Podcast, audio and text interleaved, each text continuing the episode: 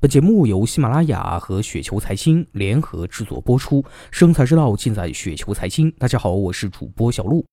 那今天为大家分享的这篇稿件的名字叫做《通讯、社交和内容》，来自于一无所知的小驴。我们先来说第一点啊，通讯和社交概念的分离。通讯是必须、高频、广泛；社交是寂寞和认同感的载体。通讯呢是底层需求，社交呢是更高层次的需求，是通讯的一个延展。所以从这个通讯做社交容易，从社交做通讯呢就比较难。就像是腾讯和 Facebook 的两种路线啊，腾讯呢就更加优一点。那我们再来说第二点，内容生产平台和社交平台概念的分离。社交平台一定产生内容，内容生产平台未必产生社交啊。就比如说是 Facebook、QQ 空间、优酷、爱奇艺、腾讯视频等等。第三点呢，就是熟人和陌生人的概念的分离。可以看出，成功的强社交或者是即时通讯，都是从熟人圈子里面入手，具有相对的封闭性。熟人社交基于点对点信任，转换成本高，护城河呢是人人都在用。但是陌生人社交呢也是存在的。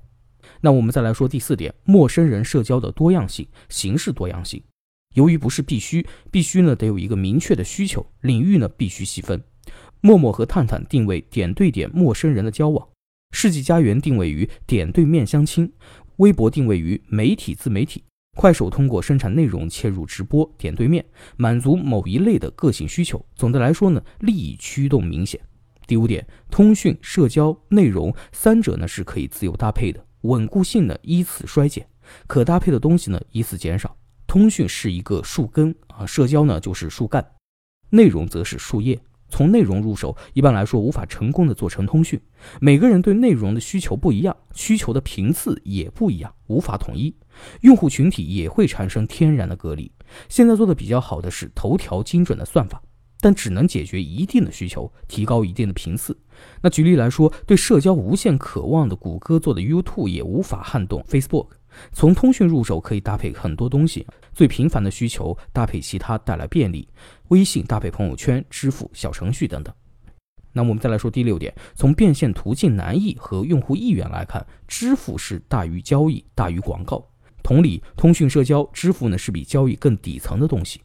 微信支付、直播打赏大于京东、淘宝购物，大于内容广告投放。那目前来看，物品交易是大过直播领域的，很多直播也是为了促进物品的销售。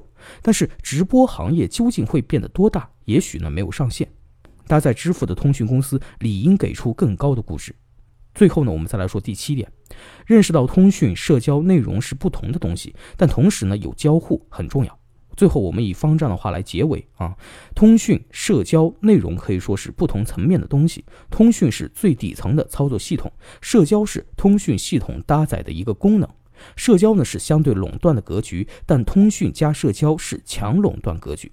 内容可以是通讯或社交下的应用，内容的垄断格局比通讯和社交呢要弱，内容很难逆袭社交，同时通讯加社交也很难垄断所有的内容。